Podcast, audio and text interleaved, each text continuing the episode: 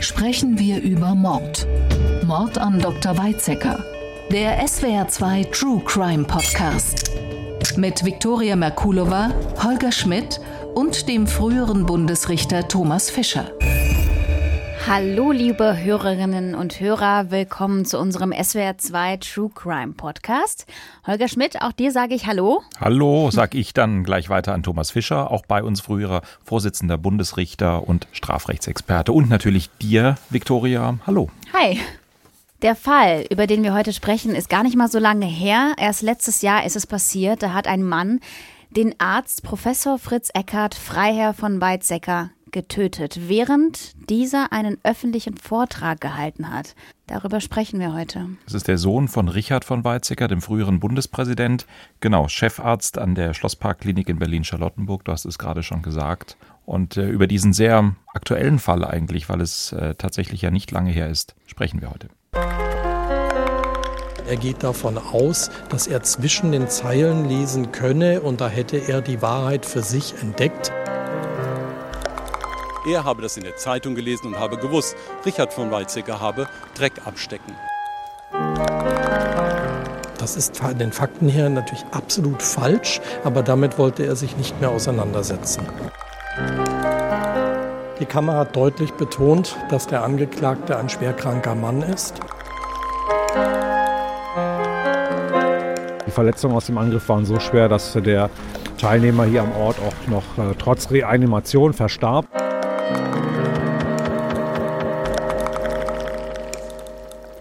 Das war der 19. November 2019. Da hält Professor Weizsäcker einen öffentlichen Vortrag.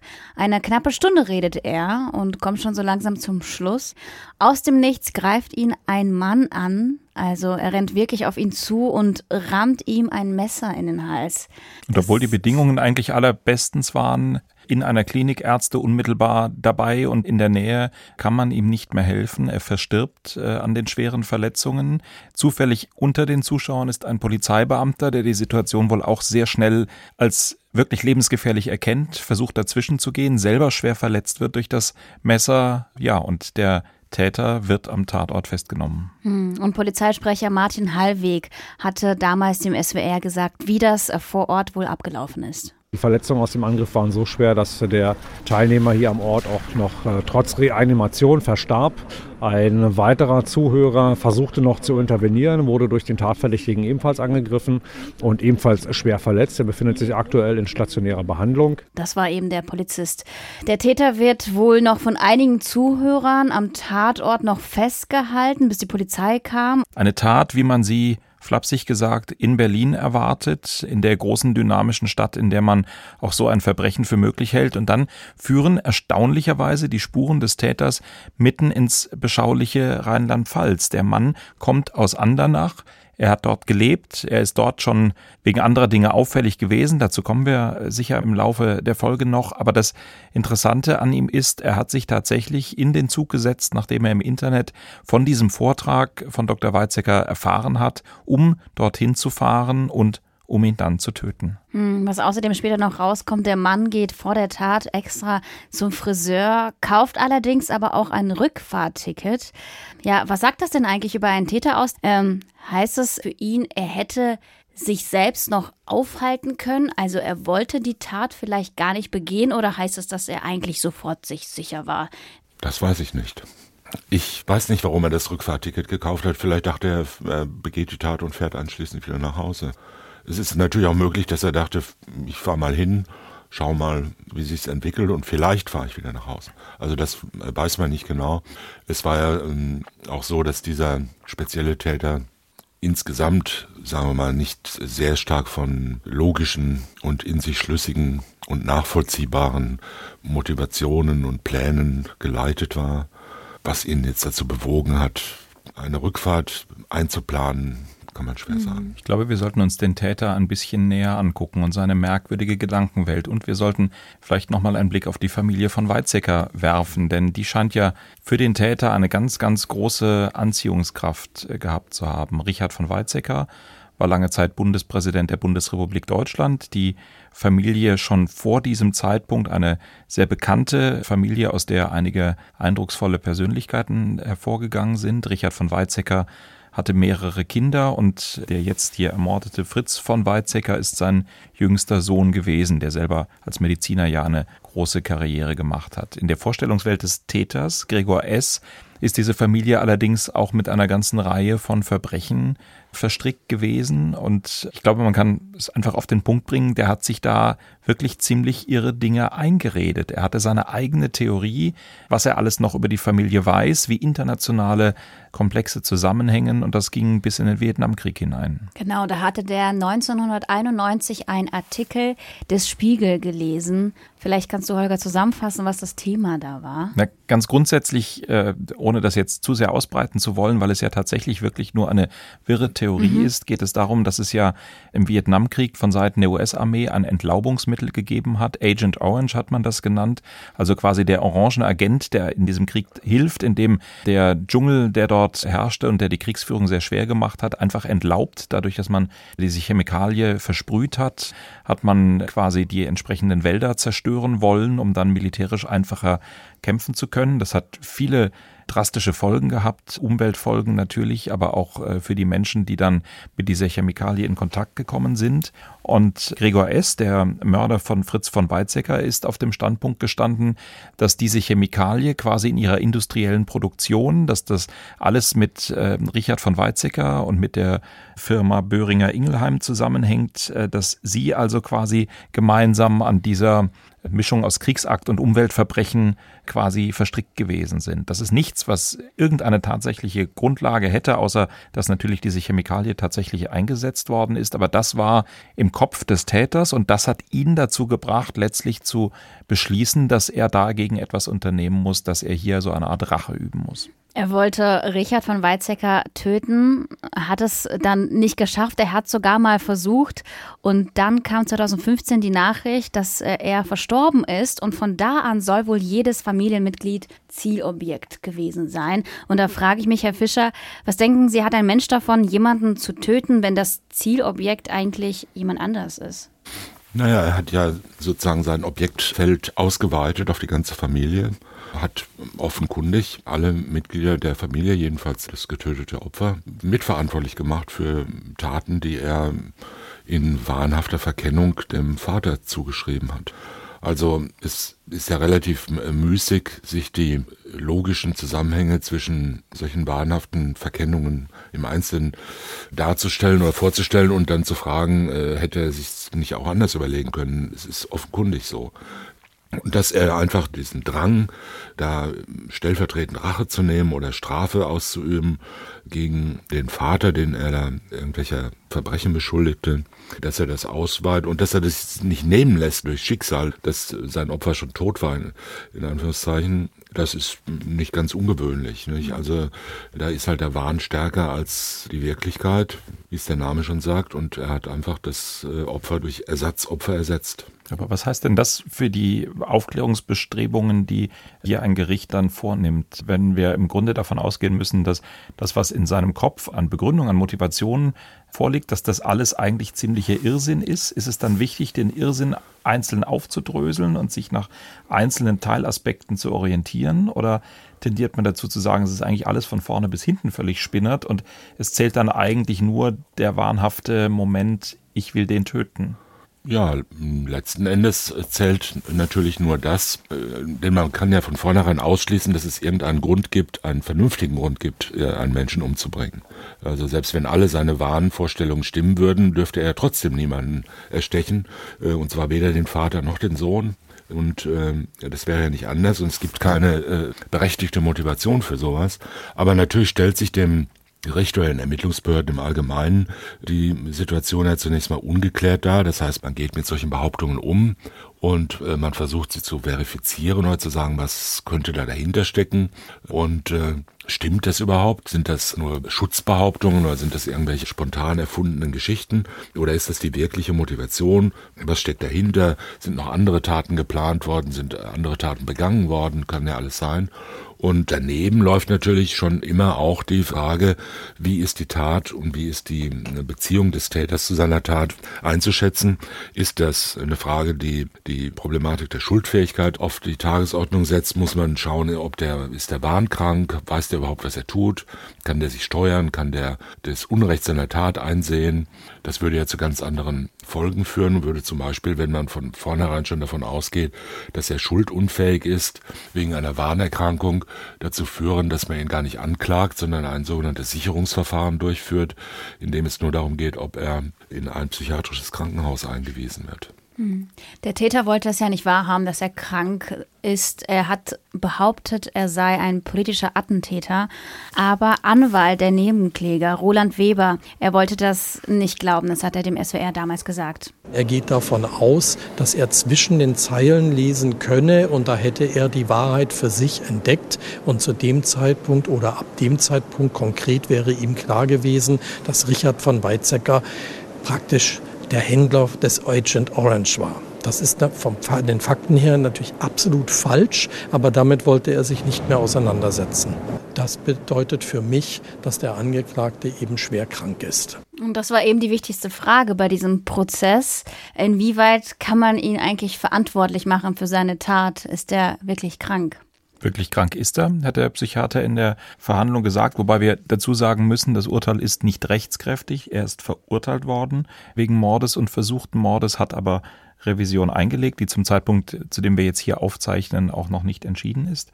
Aber in der Hauptverhandlung war der Psychiater der Meinung, es liegt eindeutig eine zwanghafte Persönlichkeitsstörung, eine Art Borderline vor, eine Warnerkrankung, und gleichzeitig soll sich aber Gregor S. dem Unrecht seiner Tat bewusst gewesen sein, so dass das Gericht ihn verurteilt hat wegen Mordes und versuchten Mordes, ich habe es gerade schon gesagt, zwölf Jahre Haft verhängt hat äh, und die Unterbringung in einer Psychiatrie.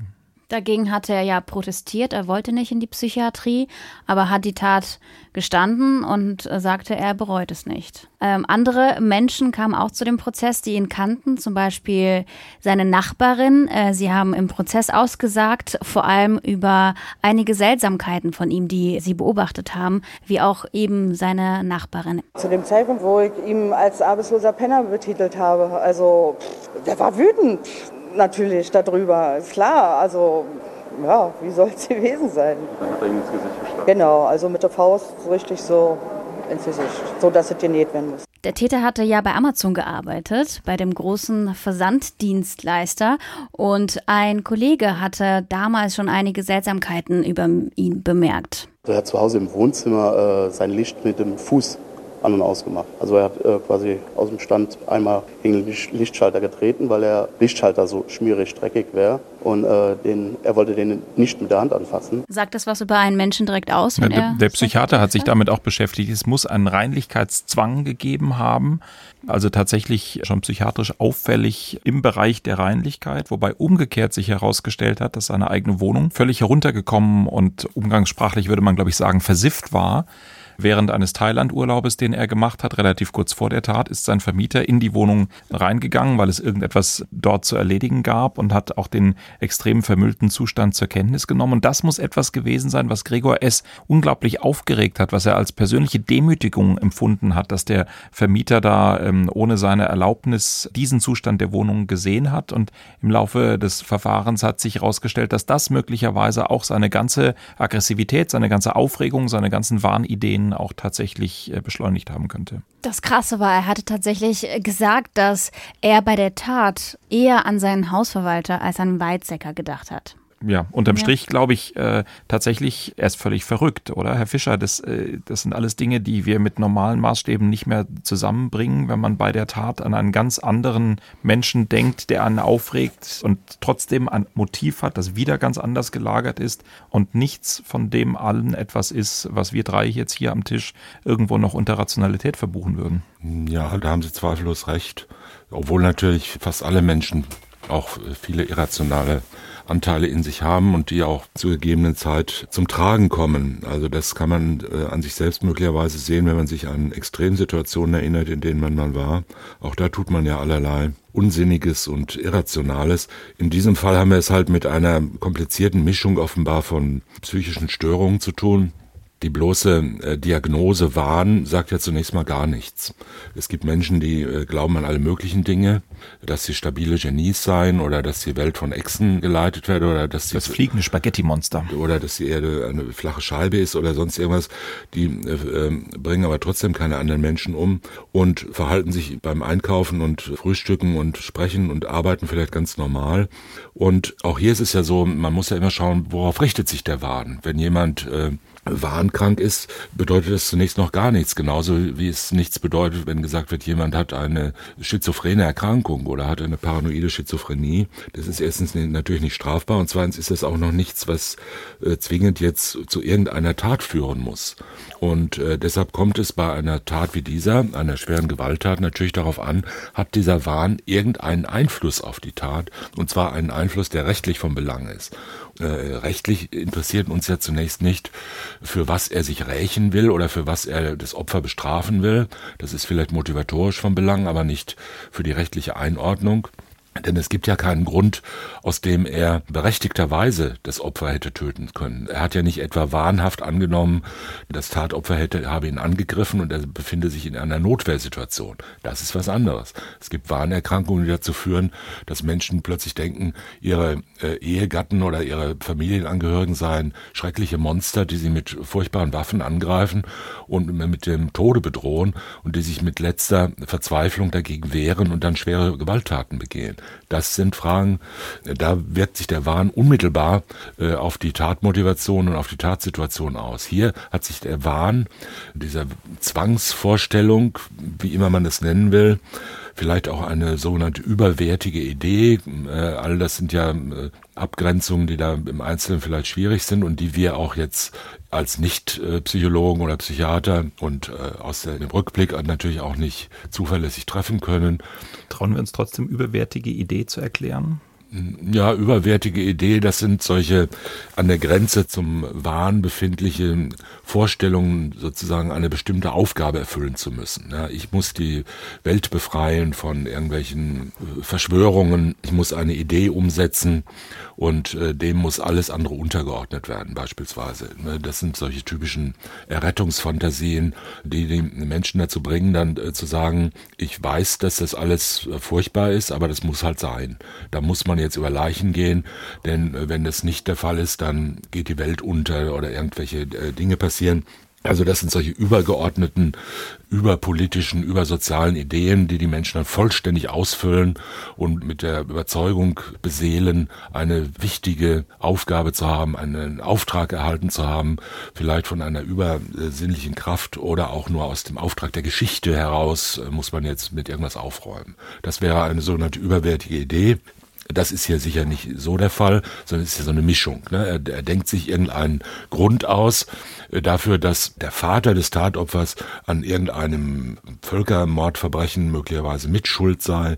Und das beseelt ihn so, dass er meint, da muss jetzt die ganze Familie dafür büßen und die müssen jetzt beseitigt werden. Das ist eine Mischung von Wahn und Überwertigkeit und Racheaufgabe, die er sich selbst zuschreibt. Und das Ganze natürlich verbunden mit allen möglichen sonstigen Persönlichkeitsstörungen, an die man denken kann. Zwanghafte Störung wurde schon genannt. Diese merkwürdige, widersprüchliche Vorstellung davon, um sich herum Ordnung und Reinlichkeit haben zu müssen, aber nicht dazu in der Lage zu sein, die im eigenen Leben dann zu verwirklichen. Auch das ist ja nicht ganz untypisch für solche äh, Leute. Aber es führt ja nicht dazu, dass er sich nun etwas überlegt hat, wahnmäßig überlegt hat, von dem er dachte, wenn das stimmt, dann habe ich eine Berechtigung, äh, Fritz von Weizsäcker zu töten. Er hat natürlich weiterhin gedacht, es ist verboten. Er hat nur gedacht, es ist erstens verboten, aber es ist äh, moralisch richtig. Ihm geboten. Es ja. ist ja, es ist, da muss man sich halt über die Regeln wegsetzen. Er wusste auch, dass er eingesperrt wird. Weil niemand, gesagt, äh, niemand anderes tut das und dann muss ich es halt tun. Mhm. Und wenn ich dafür eingesperrt werde, zeigt das nur, äh, dass alle unter einer Decke stecken praktisch, ja, und dass niemand der Gerechtigkeit zum Sieg verhilft, außer mir. Und dafür gehe ich jetzt ins Gefängnis oder leide darunter oder werde als Verbrecher angesehen sehen. Aber moralisch kann ich mir keine Schuld zumessen. Das ist, war ja auch das, wie er sich geäußert hat. Er hat gesagt, die Sache ist völlig in Ordnung. Ich habe meine Aufgabe erfüllt.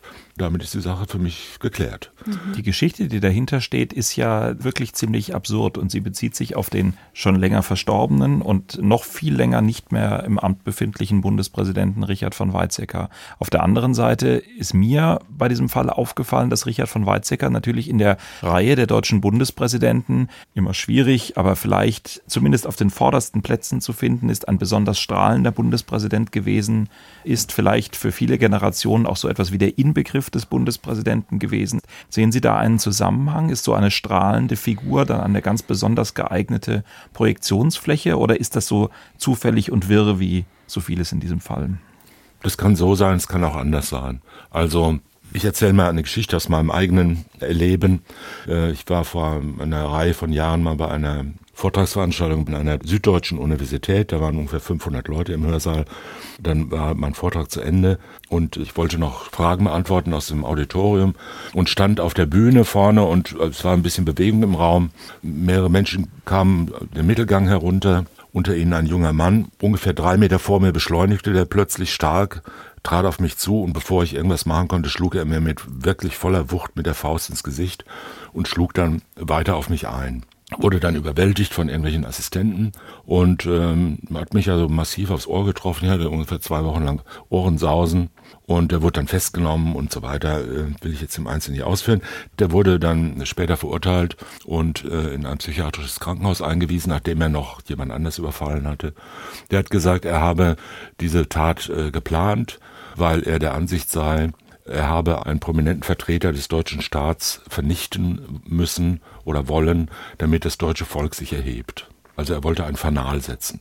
Das traf mich sicherlich nicht, weil ich eine strahlende Gestalt bin, sondern einfach nur aus purem Zufall. Er hat halt auf irgendeinen gewartet, den er als Vertreter des Staates ansieht und den hat er sich ausgesucht, um da dieses, äh, das Volk zur Erhebung gegen seine Unterdrücker zu bewegen. Das war so eine Mischung von Wahnerkrankung und Schizophrenie möglicherweise und Rechtsradikalismus, um das mal vielleicht so vorsichtig, sehr vorsichtig anzudeuten. Wobei also, ich schon sagen würde, Vorsitzender Richter am Bundesgerichtshof ist jetzt äh, in der Staatshierarchie auch nicht ganz unten angesetzt. Also nein, nein, es traf mich äh, persönlich. Ich habe mich da nicht persönlich von angesprochen gefühlt, mhm. obwohl es äh, mir persönlich wehgetan hat. Und wenn der, mit, wenn der das nicht mit der Faust, sondern mit einem Messer gemacht hätte oder mit einer Schusswaffe, dann hätte ich überhaupt keine Chance gehabt. Das habe ich bei der Gelegenheit mhm. gelernt, dass es so schnell gehen kann, dass man keine Abwehrmöglichkeiten mehr sieht in der Sekunde. Und daraus muss man dann gewisse Schlussfolgerungen ziehen.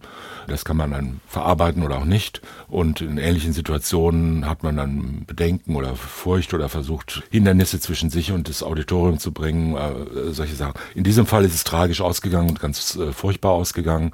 Und ob das jetzt mit der Person wirklich des Bundespräsidenten äh, Richard von Weizsäcker zu tun hatte oder ob sich diese zwanghafte, wahnhafte Vorstellung des Täters nur zunächst zufällig an dieser Person festgeklammert hat und dann sich davon nicht mehr losgelassen hat, das kann man aus der Entfernung natürlich nicht beurteilen. Es mag sein, wäre jetzt aber auch keine Besonderheit, denke ich, die den Fall jetzt auszeichnen würde.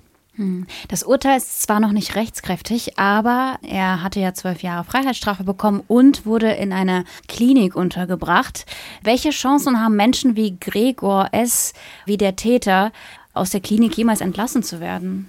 Auch da kann man nur sagen, es kommt darauf an. Das ist keine Frage der Schwere der Straftat an sich. Hier ist es ja so gewesen, wir haben ja schon unter dem Begriff der Schuldfähigkeit äh, oder Zurechnungsfähigkeit, wie es früher etwas naheliegender hieß, werden ja zwei verschiedene Aspekte betrachtet. Da heißt es immer ohne Schuld handeln, wer entweder bei der Tat, nämlich im Moment der Tat, nicht aus psychischen Gründen, aus Gründen der psychischen Erkrankung, nicht in der Lage ist, das Unrecht seines Tuns einzusehen, das ist die sogenannte Einsichtsfähigkeit, oder, das hat er ja nicht, also er hat es nicht eingesehen. Eben, oder wer nicht in der Lage ist, auf der Grundlage der Einsicht in das Unrecht sein Verhalten zu steuern, seine Handlungen zu steuern. Also wer sogenannte Hemmungsfähigkeit oder Steuerungsfähigkeit.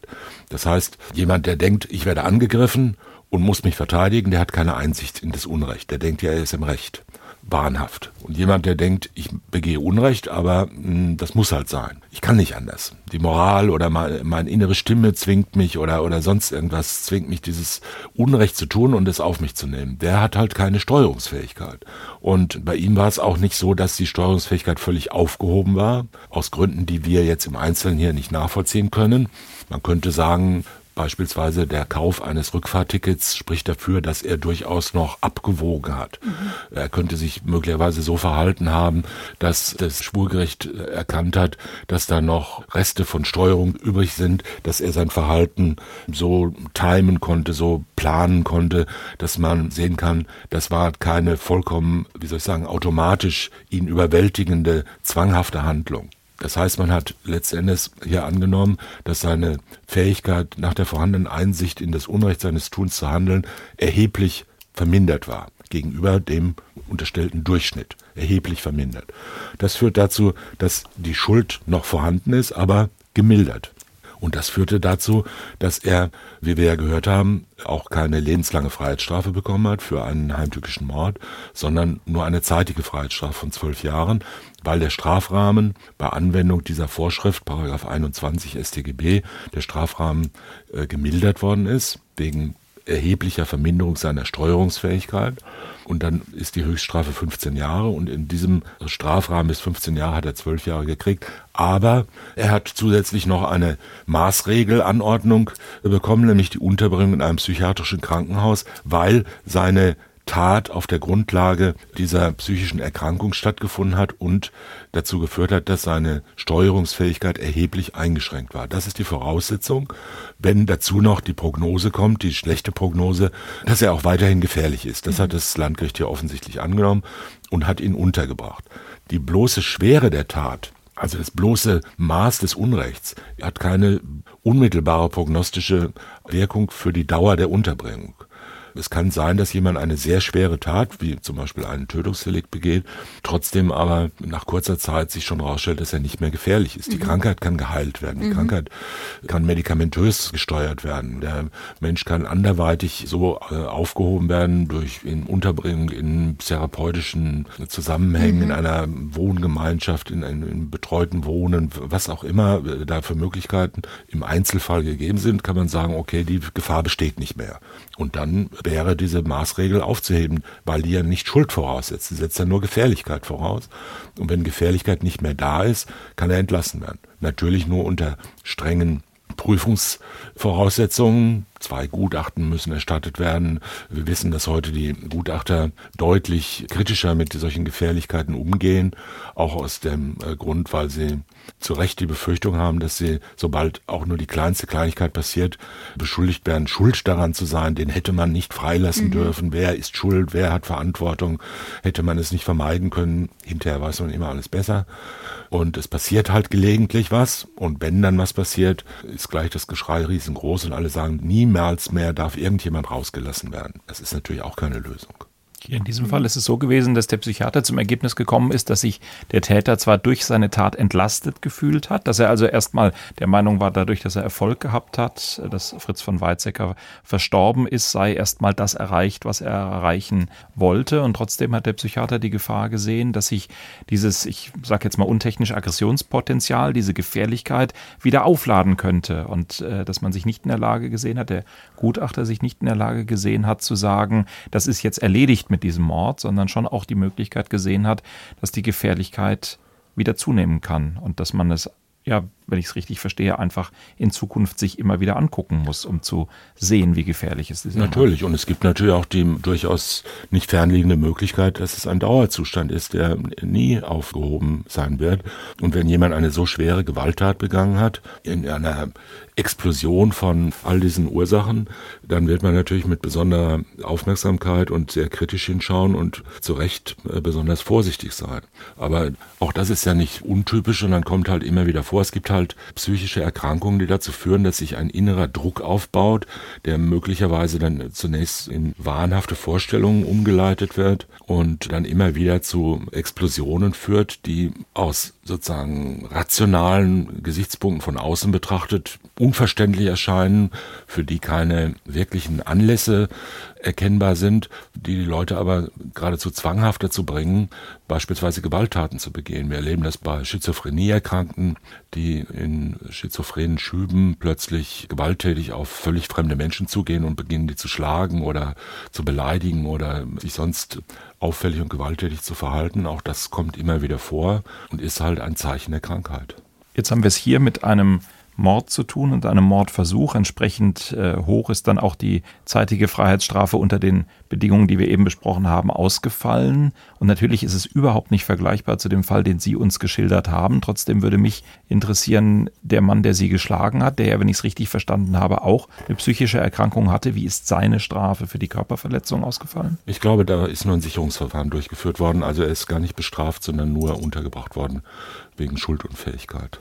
Und was ich mich auch die ganze Zeit frage, haben Sie seitdem immer so ein mulmiges Gefühl, wenn Sie bei öffentlichen Vorträgen sind? Nein, habe ich nicht.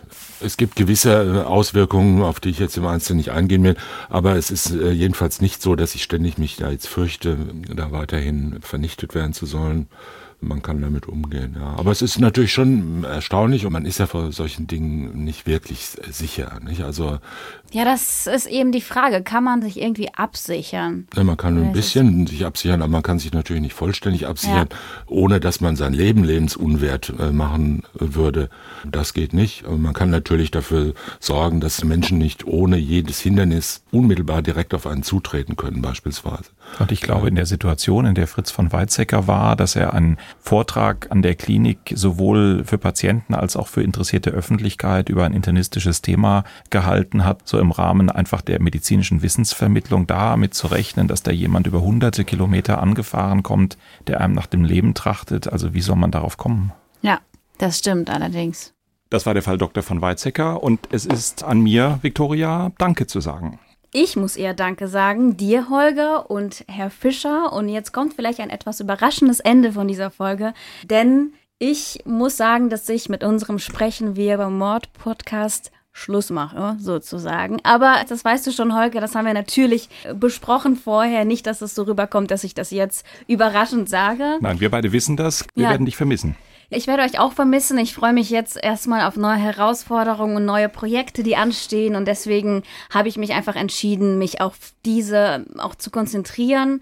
Herr Fischer, danke, dass Sie Ihre Erfahrungen und Ihr Wissen hier mit uns, mit mir geteilt haben. Danke auch, dass ich einfach so viel lernen konnte von Ihnen. Da nicht für. Alles Gute wünsche ich Ihnen. Vielen Hat Spaß Dank. gemacht. Jetzt lassen, lassen wir eine Nicht-Juristin hier von dannen ziehen. Was müssen wir ihr noch strafrechtlich mit auf den Weg geben? Ich glaube, Frau Merkulova braucht weder Betreuung noch gute Ratschläge. Die ich muss mich sich, wahrscheinlich einfach nur gut benehmen, oder? Naja, die hält sich auf einem geraden Weg. Sehr gut. Aber den Hörerinnen und Hörern darf ich sagen, es wird weitergehen. Wir werden Viktoria vermissen, aber sprechen wir über Mord wird weitergehen. Sprechen wir über Mord. Sie hörten einen Podcast von SWR2. Das komplette Podcast-Angebot auf swr2.de. SWR2 Kultur neu entdecken.